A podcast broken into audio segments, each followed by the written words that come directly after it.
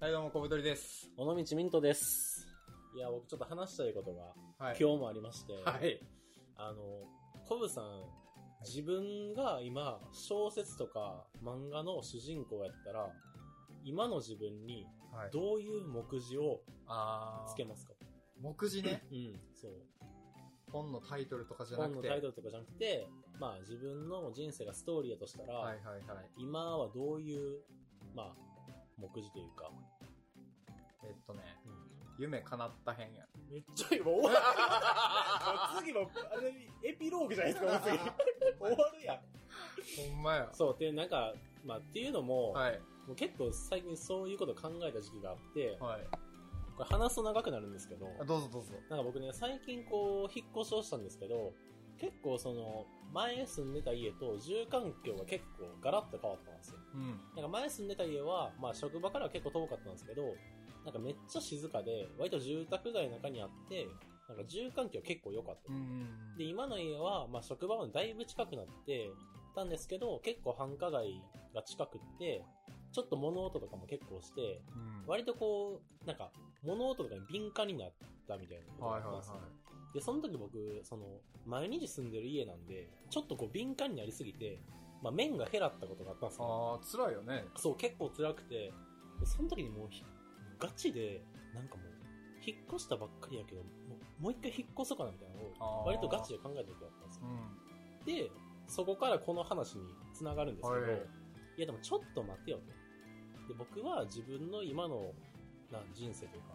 瞬間に目次つけるんやったら、こう仕事頑張る編だと僕です、あー、いいっすね。うん。なんか、まあ最近僕転職もしたんですけど、うんまあ結構仕事も頑張りたいなと思ってて、そのために、あのーなんていうの、家も職場に近いところにしたみたいな背景があったんですよ。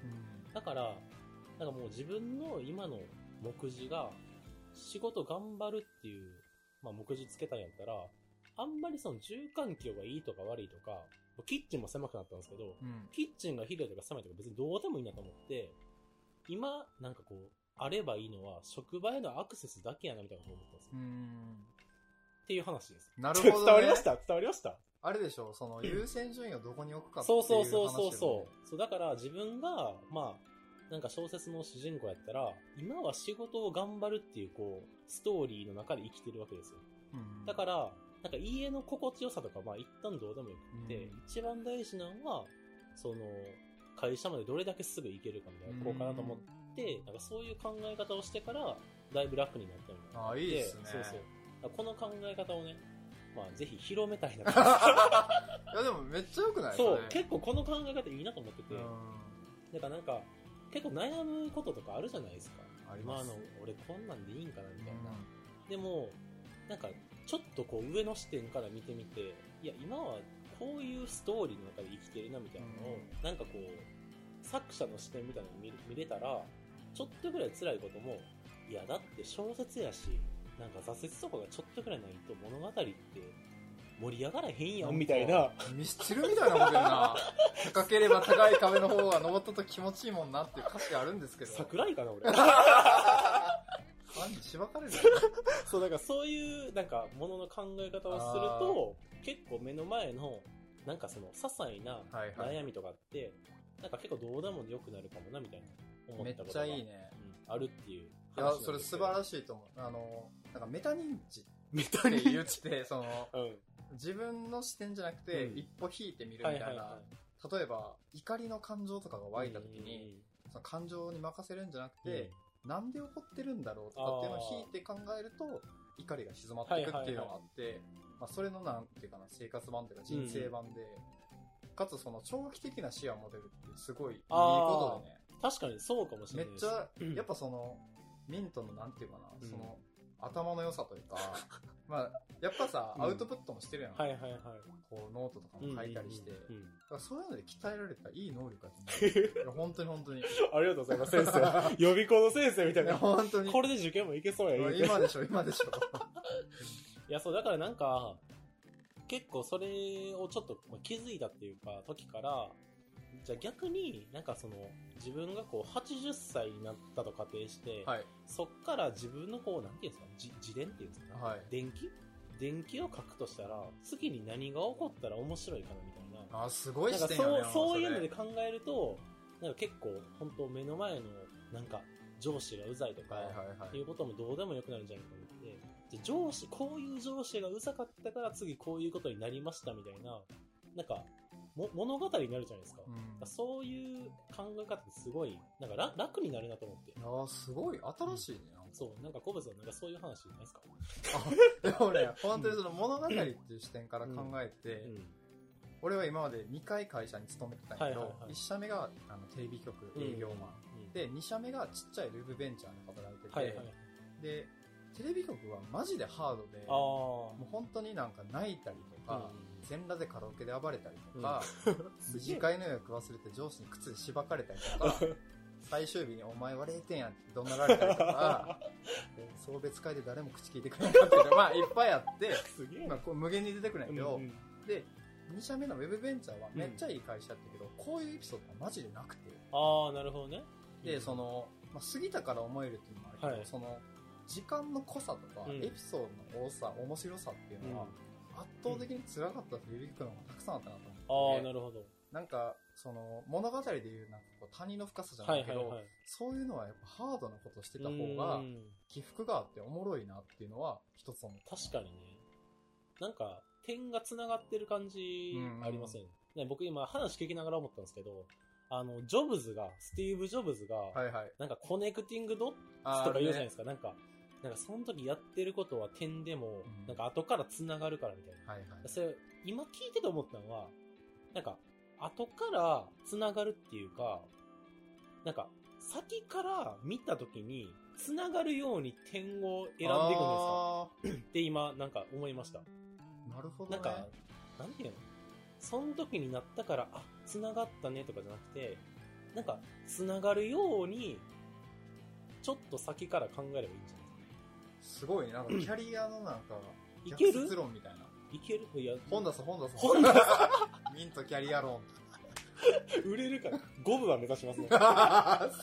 すくね配る分で終わりや知り合いに。そう、なんかちょっと今思いました。いや確かにね、うん。でもミントのキャリアとかさまさにそういう感じだ、いやでもね、僕はそんなこと考えて、なんか転職とかまあしてないんですけど、うんまあ確かになんか一社目僕どちらかというとそんなに楽しいなとかなかったんですよ。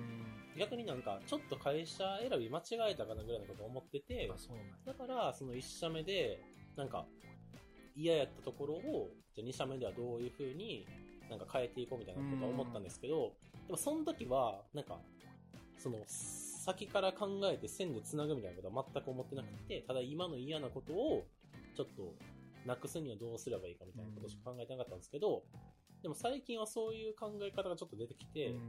なんか、どうやったら自分の自伝がおもろくなるかなみたいな、で考えると、あんまりこう、辛い時になっても、なんかまあでも、これは、今多分8巻の30ページ目ぐらいやなみたいな感じで生きれたら、結構、皆さんの人生、ハッピーになるんじゃないですか 急に嘘くさくなったっていうのはちょっと思いましたね。まあでもいい考え方やね、うん、それそうそうそう。すごいなんかこうなんていうかな視点がこう短くなればなるほどさ、もうひなんかこう辛くなるけどさそうそうそうそう毎日のこととか、うん。うんうんまあ引いてみるとまあ大したことないなとか、うん。うんうんうん。そう思えるもんそう。だから結構この考え方は、悩んでる人がいたら、確かにちょっと話したいですね。今どういう目次っつって。怪しいな今何ページとか言って。ルノワールとかにいそそううそうやそうな。勧誘してるね。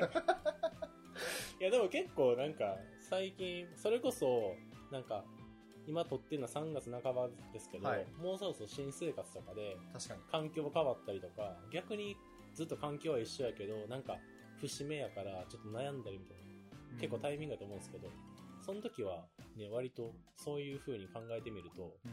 まあ別に今はしんどいけど、まあ次はこういう展開やしなみたいないいね。風にいけるんじゃないかと思ってまあ僕からのマニフェストということで、出馬した。出馬、出馬しようかな言うて。あでもそれのなんかうん。ちょっと考え方変える版やけど、うんうんうん。その他人と比較するんじゃなくて、うんその自分がこう今まで歩んできたうん。ところを、まあ、物語的に振り返るっていうのはうん結構いいなと思ってて、うんうん俺なんか今日あのテレビ局時代にうん住んでた場所の近くにたまたまホテルを取って、へえ。でなんか歩いてて、なんかあの時はこういうことがあって、うんうん。